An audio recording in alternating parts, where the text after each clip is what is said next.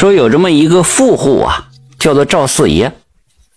从他爷爷那辈起啊，就做生意，到他这辈啊，这买卖是越做越大，那家业着实创下了不少。四爷到了婚配的年龄了，娶了同是富户的乔家二姑娘，夫妻恩爱呀。过门三年，给赵四爷生下了一儿一女。这赵四爷生意场上春风得意，家里家外也都无比的称意，常常接济穷人，人称赵善人。有这么一天，雨过天晴，大家都涌出来看彩虹。赵四爷和家仆也一起站在门外瞧热闹。那家仆怀里抱着三岁的小少爷。这时候啊，也不知从哪儿来了一个半仙儿，一边走一边叨叨咕咕，也不知在说些个什么。这半仙走到赵四爷家门口，忽然就站住了。赵四爷一看，招手要他过来，说是要让他给自己算一卦。这说是要算卦，其实啊，明眼人都知道，赵四爷这是有意要赏这个半仙几个钱。半仙就站住了。问询这赵四爷的生辰八字，还口中念念有词呢，说的都是好话。就在这围观的人们呐，暗暗的佩服这半仙溜须拍马功夫的时候，这半仙啊，话锋一转，哎，员外爷是千好万好，呃，可是有一桩不好。说完，用询问的眼神望着赵四爷，你看那我是说还是不说吧？赵四爷嘿嘿一乐，说吧，没事那我可就直说了。呃，员外爷一生无子，没个继承家业的人呢。啊！这半仙这话刚说完，人群就爆发了一阵哄笑。你说这半仙红口白牙，净说瞎话。你说瞎话之前，你打听打听啊。赵四爷也不说话了。从这家仆手里接过小少爷，就问这半仙了：“先生啊，你说我无后，你看这人是谁？”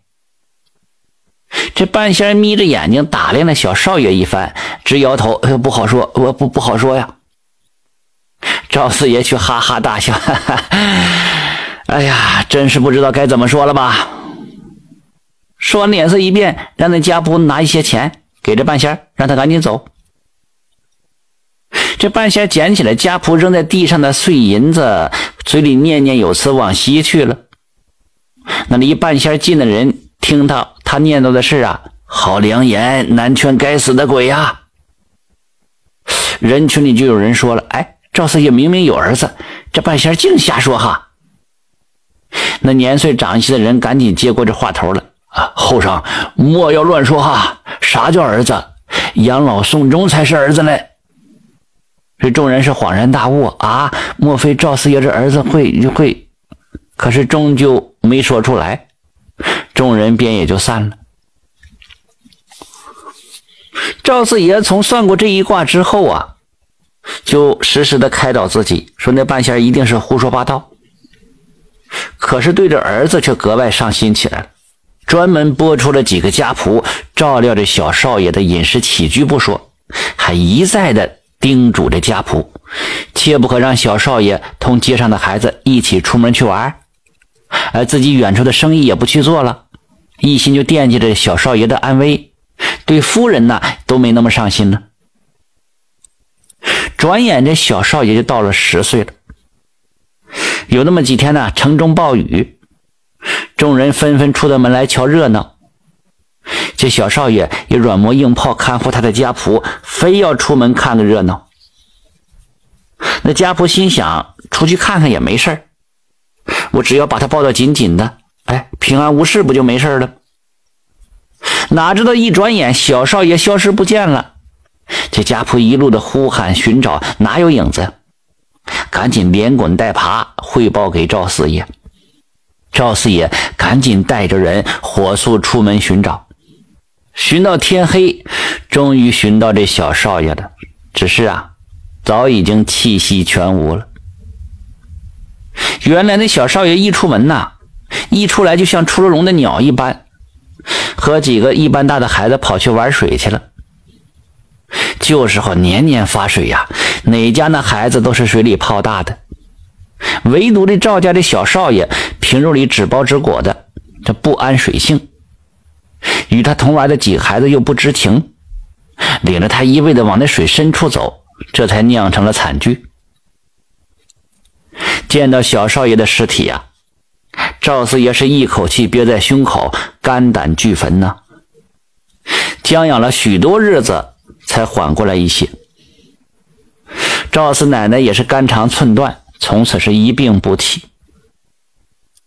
待能下地之后，这赵四爷呀，不问夫人安危，赶紧操持纳妾，特意请了阴阳先生在家镇守，找媒婆要了许多人家待嫁姑娘的八字，让这阴阳先生一一的算过。但是这先生啊，却频频的摇头，只在看到桥北刘家姑娘的八字时，眼睛一亮。说这刘家姑娘旺夫旺子，投胎就能生儿子。第二天，赵四爷就托媒婆带着贵重礼物前往这桥北刘家说亲。那姑娘自然是不愿意呀，但是怎奈着父母嫌贫爱富，擅自把这亲事就答应下来了。没过半个月，这刘家姑娘就被赵四爷的轿子抬进了赵家。自从这刘家姑娘进了门了。赵四爷整日围着她团团转，对久病在床的夫人是不闻不问。不仅如此，性情也大变了。他非常恨那几家贫家的孩子和自己儿子一起玩耍，害了小少爷，再也不肯对着穷人有一丝一毫的施舍。人们都说呀，这赵四爷呀是患了失心疯了。数月之后，这刘家姑娘果然是怀有身孕了。那赵四爷更是恨不得将她捧在手心里。十月之后，刘家姑娘诞下一个男婴，在满月之时，赵家大摆筵席呀，城中上得了台面的人均被赵四爷请过来了。在席间，管家妇在赵爷耳后轻轻的耳语了四句，赵四爷脸色稍变，少顷脸色如常，又和众宾客把酒言欢。原来呀，就在少爷满月那天，赵夫人撒手归西了。但是为了不扫兴，赵四爷压下了这个消息，又怕办着丧事冲了小少爷，所以只简单的画了一些纸钱，趁着月黑风高，将夫人的棺木抬去后山给埋了。赵四爷的女儿是远嫁在外。回家探望母亲呢，才知道母亲早已经不在了，顿时嚎啕大哭啊。赵四爷却不为所动，女儿气急眼来，指着他鼻子骂：“难怪世人说你猪油蒙了心，今日看来果然不假，你会有报应的。”说完了，出门即走。几年之后啊，这小少爷渐渐长大。那刘家姑娘啊，虽然对赵四爷不冷不热的，可是她为赵四爷生下了儿子了。赵四爷自然一心一意的就拿着热脸贴人家那冷屁股。又过了五六年，赵四爷身体是一日不如一日了。